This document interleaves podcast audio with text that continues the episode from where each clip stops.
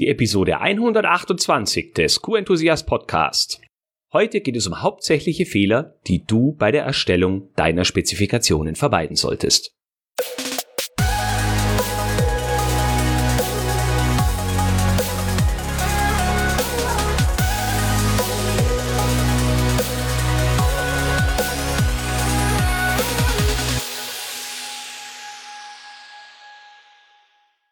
Ein enthusiastisches Hallo und willkommen zu einer neuen Podcast-Episode.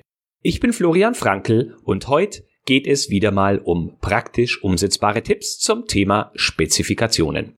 Wir haben uns ja bereits in der letzten Episode ausführlich mit Spezifikationen beschäftigt und heute gibt es noch ein paar weitere Tipps zu eben diesem Thema, da sie für mich von so zentraler Bedeutung sind. Kennst du noch die TV-Show RTL Samstagnacht? Da gab es das Format zwei Stühle, eine Meinung. Und die Frage stellt sich auch bei den Spezifikationen. Man hat zwei Parteien, die etwas vereinbaren wollen. Und der Wunsch wäre natürlich, dass beide eine Meinung vertreten, die sich dann in diesen Spezifikationen widerspiegeln. Wobei natürlich der Begriff Meinung jetzt nicht ganz zutreffend ist, denn es wäre ja wünschenswert, dass es eine fachliche absolute Notwendigkeit ist, was dort drin steht. Wiegald Boning, der Moderator dieses Formates, verabschiedete seine Gäste immer mit den Worten, bleiben Sie dran, ich pfeif auf Sie. Jetzt pfeife ich natürlich nicht auf dich, sondern deine Meinung und dass du mir zuhörst, ist äh, von sehr großer Wichtigkeit für mich. Aber legen wir doch direkt los mit dem heutigen Thema und zwar die Fehler, die du bei der Erstellung deiner Spezifikationen vermeiden solltest. Wenn es jetzt bei dem Spezifikationswesen nur darum gehen würde, dass ähm, beide Parteien die Parameter eines Produktes oder einer Dienstleistung richtig und vollständig auflisten,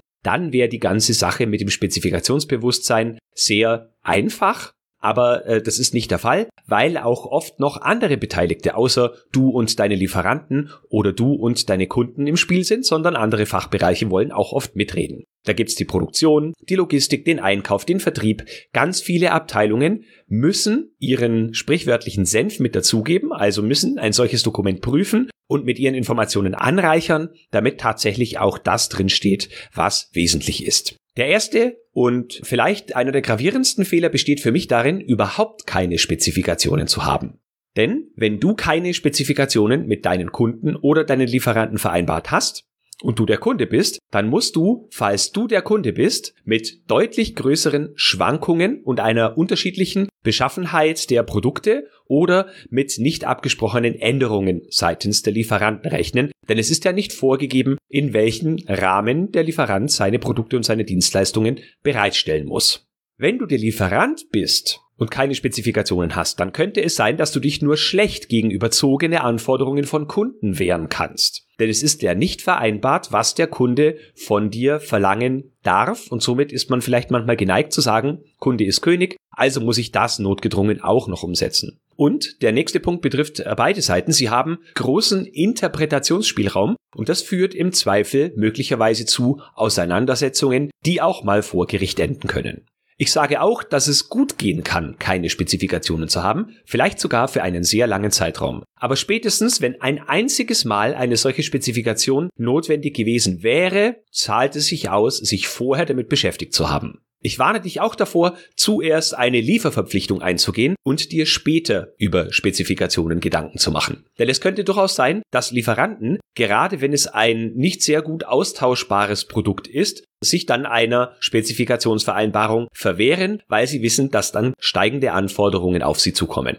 Starte immer mit einer Spezifikation, als Bestandteil eines Liefervertrags oder einer Lieferverpflichtung und wenn es sich nur um eine Übergangsspezifikation handelt, die während der ersten sechs Monate Gültigkeit hat. Zweiter wesentlicher Fehler, der mir ab und an begegnet, ist, dass wichtige Parameter und Grenzwerte nicht in der Spezifikation berücksichtigt werden.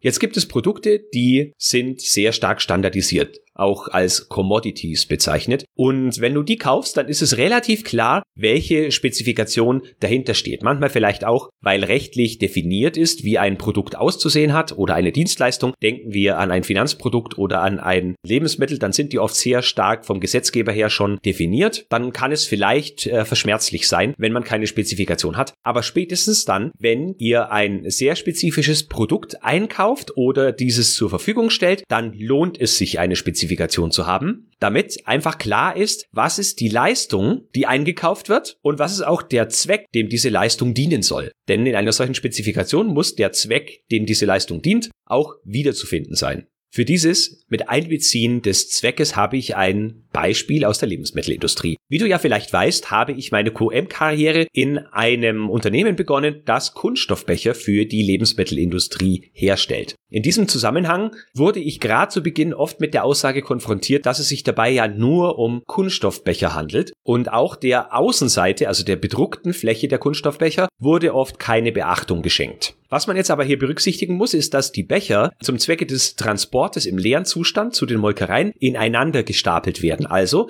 die bedruckte Außenseite des einen Bechers kommt mit der nicht bedruckten Innenseite, wo später das Produkt reinkommt, des anderen Bechers in Berührung. Und nehmen wir mal an, wir würden jetzt hier giftige Substanzen auf der Außenseite haben, dann würden sich die in der Innenseite des anderen Bechers wiederfinden und in das Produkt kommen, das wir vielleicht später essen wollen. Damit das nicht passiert, muss in den Spezifikationen der Kunststoffbecher auch der Übergang von solchen Stoffen in das Produkt durch solche Umstände wie Ineinanderstapeln der Becher beschrieben werden und was dafür getan werden kann oder was dafür getan wird, eben ein solches Risiko zu vermeiden. Das ist mit da hineinzubringen. Also, das meine ich mit wichtige Parameter und Grenzwerte bleiben unberücksichtigt. Schau dir also genau an, welche Parameter und welche Grenzwerte dieser Parameter sind für euch absolut notwendig und müssen definiert werden.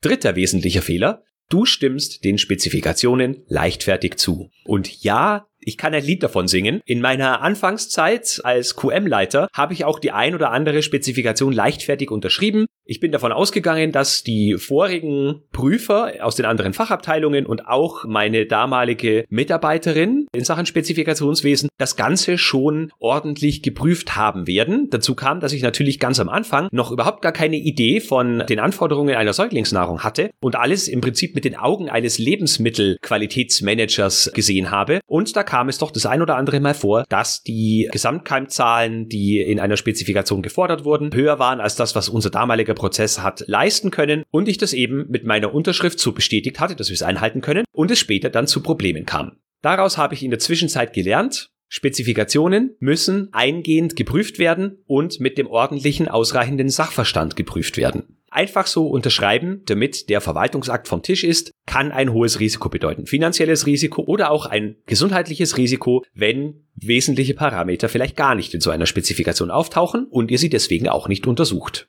Jetzt liegt es nicht immer nur am Qualitätsmanager oder am Leiter Qualitätsmanagement, der nicht ordentlich prüft, sondern es kann durchaus auch sein, dass Lieferanten bewusst einer Spezifikation schnell zustimmen, damit sie auch den schnellen Euro quasi realisieren, also das Geschäft sehr schnell zustande kommt. Man suggeriert damit dem Kunden, schau her, lieber Kunde, wir sind super schnell, Spezifikation ist schon unterschrieben, morgen können wir liefern und ihr bezahlt hoffentlich dann möglichst schnell unsere Rechnung. Die andere Seite, nämlich der Kunde, verzichtet möglicherweise auf eine gewissenhafte Prüfung aller Spezifikationsparameter, damit die neue Ware möglichst schnell ins Haus kommt. Damit wird allerdings das Risiko eingegangen, starke Schwankungen der Rohstoffqualität mit einzukaufen.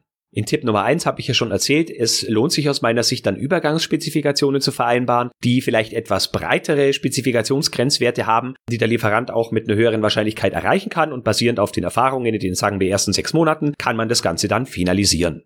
Vierter wesentlicher Fehler. Du stimmst Spezifikationen intern nicht sauber ab, sondern unterschreibst vielleicht alles selber, weil du ja glaubst zu wissen, was für die Firma wichtig und wesentlich ist.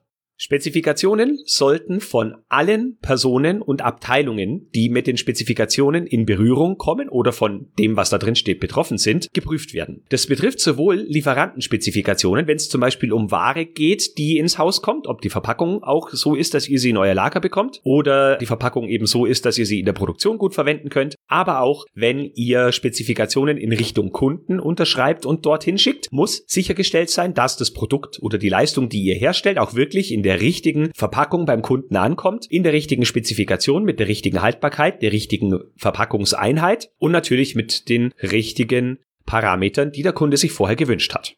Natürlich geht ihr mit Spezifikationen immer auch die Verpflichtung einer Eigenuntersuchung ein. Sowohl wenn ihr Produkte von Lieferanten bekommt, müsst ihr selber zum Beispiel Wareneingangskontrollen machen, als auch wenn ihr Produkte an Kunden schickt, müsst ihr Warenausgangsprüfungen machen und in Spezifikationen steht klar beschrieben, was muss die jeweilige Seite prüfen, damit Mängel frühzeitig erkannt und gemeldet werden können. basiert natürlich immer auf einer Risikobetrachtung, hängt davon ab, wie sensibel eure Anwendung ist und wie sensibel die Rohstoffe sind, die ihr einkauft. Es gibt ja noch ein kleines Aber. Du solltest aufpassen, dass nicht zu viele Menschen am Spezifikationsprüfungsprozess beteiligt sind, denn mit jeder zusätzlichen Person, die die Spezifikation prüft, sinkt erwartungsgemäß die Genauigkeit der Prüfung, denn die Leute wissen ja, also psychologischer Effekt, vorher haben es schon vier andere Leute geprüft, das, was da drin steht, wird schon passen. Ich habe jetzt eh gerade keine Zeit oder nicht so viel, also unterschreibe ich mal und hoffe einfach, dass das Ganze schon seine Richtigkeit haben wird. Fünfter wesentlicher Fehler, die Spezifikationen sind veraltet. In vielen Unternehmen ist der Spezifikationsvereinbarungsprozess und der Prozess der Überarbeitung derart kompliziert, dass niemand dran möchte. Man ist froh, dass Kunde und Lieferant sich mit ihren Unterschriften einmal einig geworden sind und möchte an dieser Einigkeit möglichst lange nicht rütteln. Das kann aber zu Problemen führen, wenn sich zum Beispiel rechtliche Gegebenheiten ändern, sich der Stand der Technik, was Analyse betrifft, ändert oder sich Märkte ändern gibt noch weitere Punkte, warum es notwendig sein kann, Spezifikationen zu überprüfen und anzupassen. Aber das sind jetzt mal so ein paar wesentliche, die manchmal passieren, ohne dass uns das bewusst ist. Ich empfehle dir deswegen, eine Spezifikation immer eine Art Mindesthaltbarkeitsdatum zu verpassen und ab diesem Datum die Spezifikation noch einmal auf den Prüfstand zu stellen. Ist alles, was darin steht, noch aktuell oder muss es überarbeitet werden? Der sechste wesentliche Fehler, der bei der Vereinbarung von Spezifikationen gemacht wird, ist, dass Spezifikationsparameter entweder zu viele oder zu spezielle oder zu wenige oder unspezifische Parameter definiert werden. Ein Grundsatz bei den Spezifikationen lautet, so viele wie nötig, so wenige wie möglich. Der Grund dafür ist, dass einerseits die Produkte und Dienstleistungen ausreichend beschrieben werden sollten, auf der anderen Seite ihr euch aber auch Probleme einhandeln könnt, wenn die Spezifikationen zu ausführlich und zu komplex gestaltet werden. Das Ganze muss noch überblickt werden. Irgendwer hat dann steigenden Prüfungsaufwand, also meistens sind es die Lieferanten bzw. Hersteller, und der Einkauf hat dann große Probleme, so spezielle Spezifikationen über ganz spezifische Produkte bei anderen Lieferanten einzukaufen.